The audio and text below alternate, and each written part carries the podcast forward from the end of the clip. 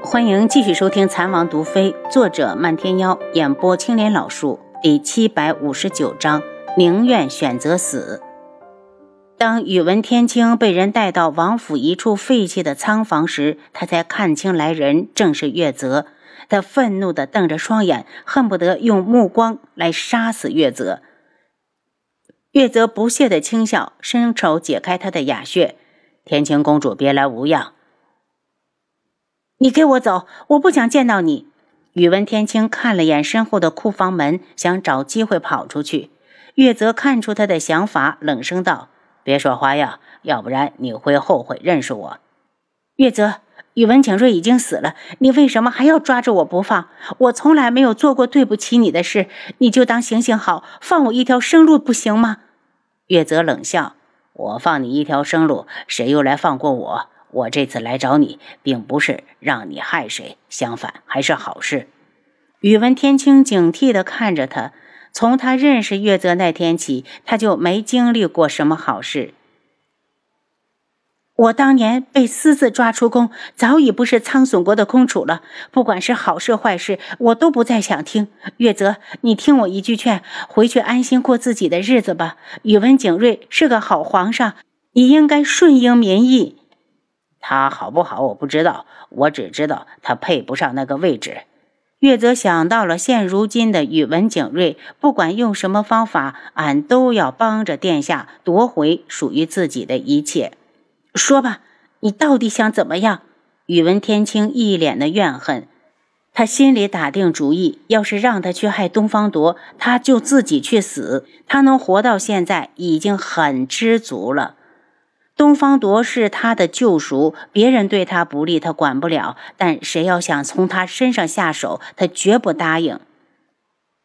我要你说服东方铎造反，让他杀了东方无双，取代东方正宁。月泽的眼中带着轻蔑。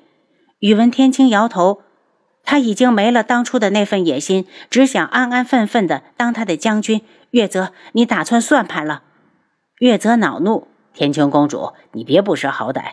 东方铎要是成了一国之君，以他对你的宠爱，一国之后非你莫属，是吗？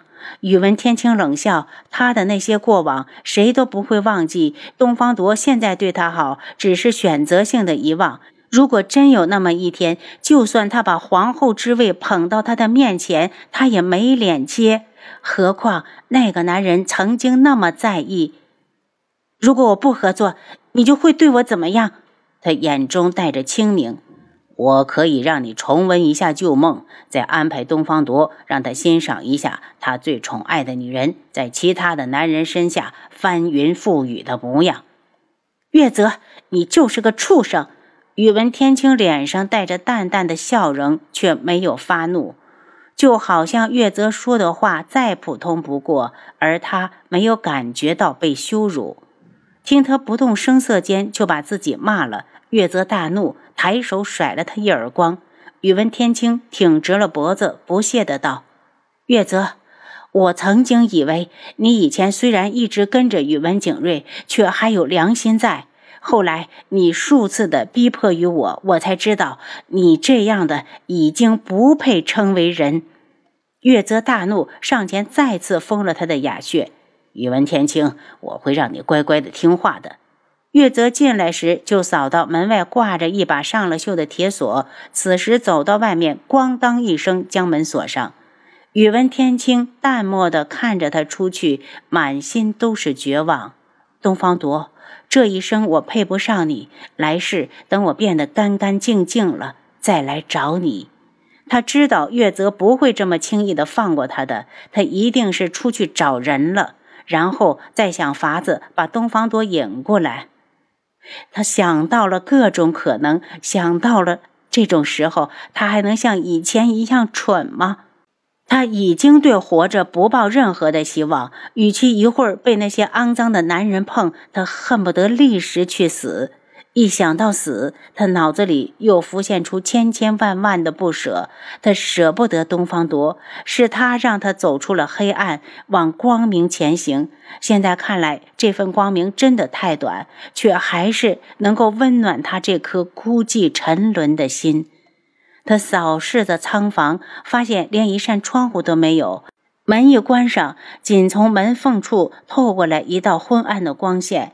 这一刻，他多么盼望能有一扇窗户可以让他逃出升天，或者东方铎和以前一样像天神那样降临。他好想逃过这一劫，好想陪着他心爱的男子天荒地老。奢望敌不过现实，没过多久，他就听到了脚步声。当下。嘴角笑靥如花，迅速地退到墙角，然后猛地发力，向着对方跑去，砰的一声撞到了墙上。他可以死，却不能害东方铎。不管什么时候月泽来找他，他都是这个态度。东方铎也许不是什么好人，也许冷血无情，可他却温暖了他。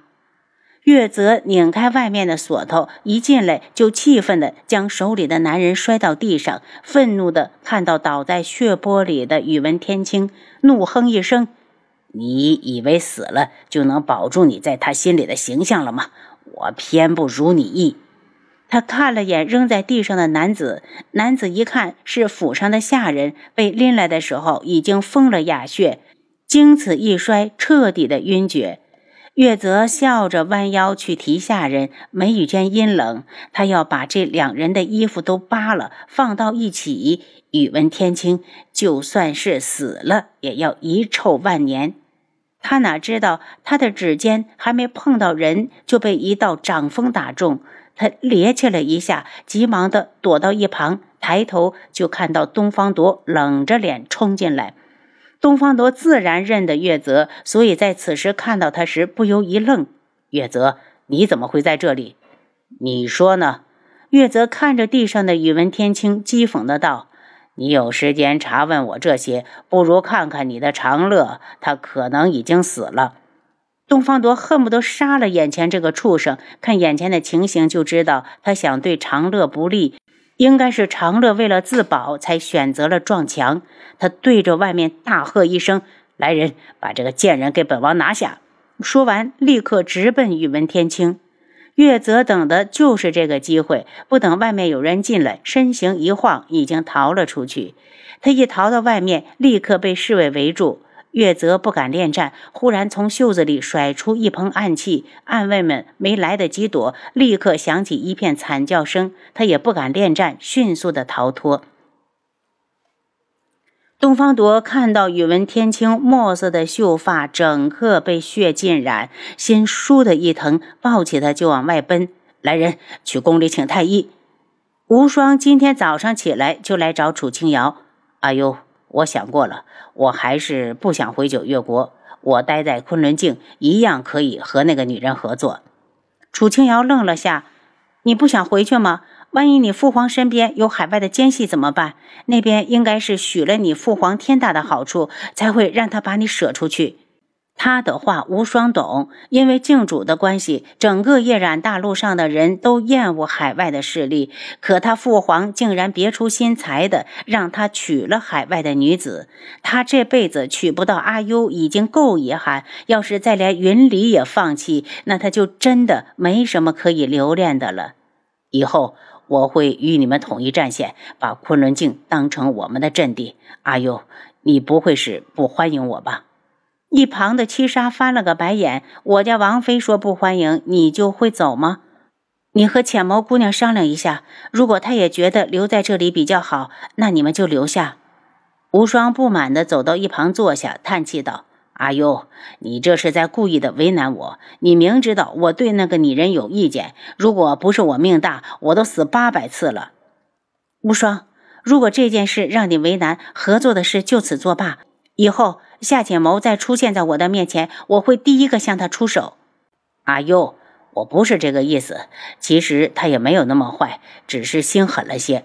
无双自顾的道。无双，他开口。